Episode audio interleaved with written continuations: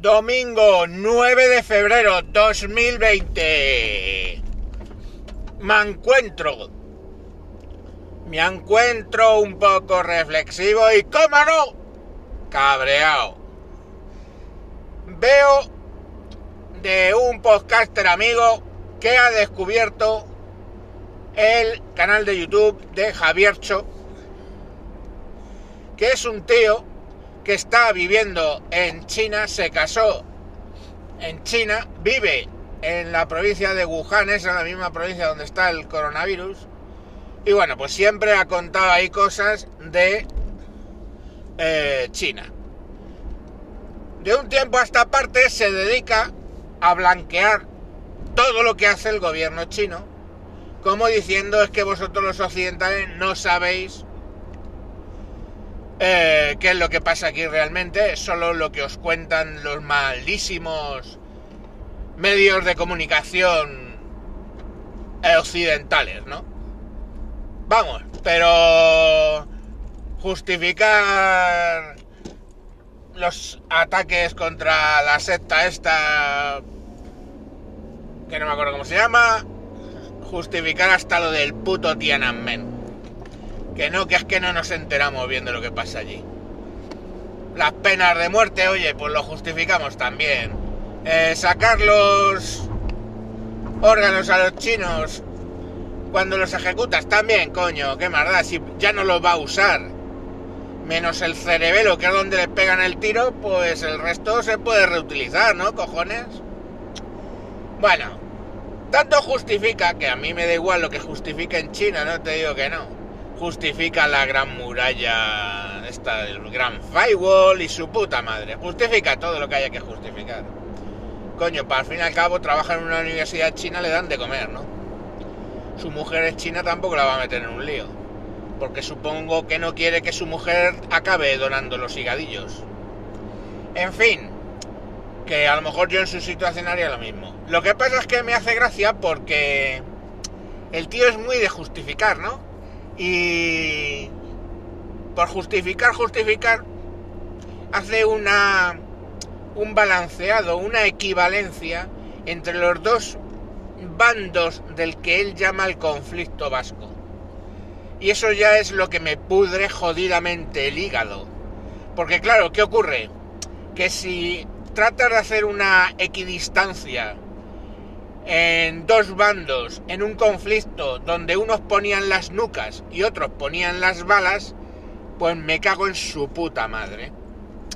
Así que, oye, pues sí, probablemente cuenta cosas muy interesantes de la cultura china, pero entre ser equidistante, no, entre mamársela, básicamente, al gobierno chino, y de postre hacer una equidistancia entre lo que han pasado los pobres de ETA y lo que y sus familiares, hay pobrecitos que es que les mandan a una cárcel de, de Cádiz.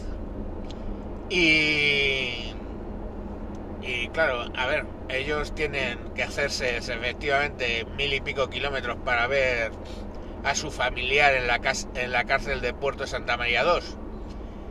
Pero pueden llegar allí con cierta dificultad. Sé que ha muerto alguien, algunas personas han muerto por la carretera en los traslados, lógicamente. Pero como yo puedo ahora salirme una vaca aquí, pegarme una hostia y muerto y listo. Pero claro, ¿qué pasa? Que la hermana de, pongamos por caso, Gregorio Ordóñez, no tiene una cárcel donde ir a verle que aunque haga mil kilómetros, ¿qué mil kilómetros? ¿Dos mil kilómetros? ¿O tres mil kilómetros haría la hermana de Gregorio Ordóñez por ver a su hermano y poder charlar con él? Aunque sean 15 minutos y luego vuelta a hacerse esos tres mil kilómetros. Lamentablemente ella no tiene esa opción. Y como ella, pues los familiares de otras 800 víctimas. Algunos de los casos, por cierto, sin sin investigar y el estupendo Parlamento Europeo de los putos cojones que decide que lo mejor para los consumidores europeos es forzarnos a utilizar USB-C, bueno, en vez de legislar eso y, prohibir las vinajeras en las mesas, pues eh, dice que no a promover una ley o una iniciativa para investigar los 300 casos aún no resueltos del terrorismo de ETA. Pues bien, no sé, las prioridades del Parlamento Europeo ya hablé el otro día. Pero dar una equivalencia a esos dos casos, pues me parece un poco, eh, en fin, no es lo mismo el que mata que el que recibe la bala. Aquí y en Pernambuco. Este señor, el Javier Choste de las pelotas, pues lo hace. Y me parece deleznable. Que, que, que, que, sufrieron mucho, sufrieron mucho. Eh, puede. Pero recuerdo que en el año 75 palmó el dictador, en el 77 ya había un gobierno democrático y en el 78 se eligió, se mm, votó una constitución que entre otras cosas, pues bueno, eh, preparaba un estatuto para los vascos, un estatuto de autonomía. Con estatuto de autonomía y todo, siguieron matando. Matando a veces de la forma más deleznable. Poner bombas en una casa cuartel donde murieron niños a cascoporro. Poner una bomba en un centro comercial donde murieron niños y hasta murieron nonatos. Eh, en fin, una serie de cosas que ellos luego justifican con que son eh, bajas colaterales. Bajas colaterales, tu puta madre es la baja colateral. En fin, el caso es que, que este señor pues hace una equivalencia entre ambos casos. Entre, pues por ejemplo, el blanco que le secuestraron,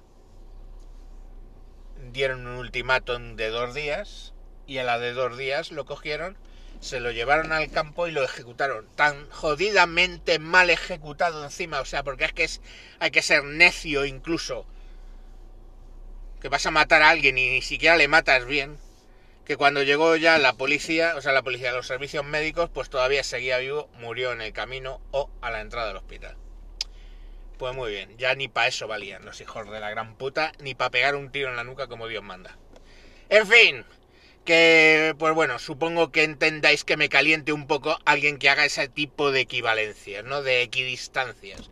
Es como alguien que dice, no, hombre, los nazis se ejecutaron a 6 millones de judíos, otros bastantes entre mm, republicanos, gitanos, eh, discapacitados, mentales, etcétera, etcétera, pero coño, claro, sus razones tenían. Sí, no sé qué putas razones tendrían, pero me importa tres cojones se cargaron a 10 millones de personas. Entonces, mm, e industrializaron la eliminación de personas. O sea, que es que no se puede llegar más bajo. Entonces, si me haces una equidistancia, pongamos por caso, entre los bombardeos de Dresde y los campos de concentración nazis, pues te puedo mandar un poco a tomar por el culo. ¿Que se, no se justificaba el bombardeo de Dresde? Pues a lo mejor, no lo sé. Pero desde luego, lo que no puedes hacer es una puta equidistancia entre las dos cosas. Es como que, uh, uh, imposible. Bueno, niños, que es el día del Señor y ya he dicho suficientes tacos. ¡A la mierda! ¡Adiós!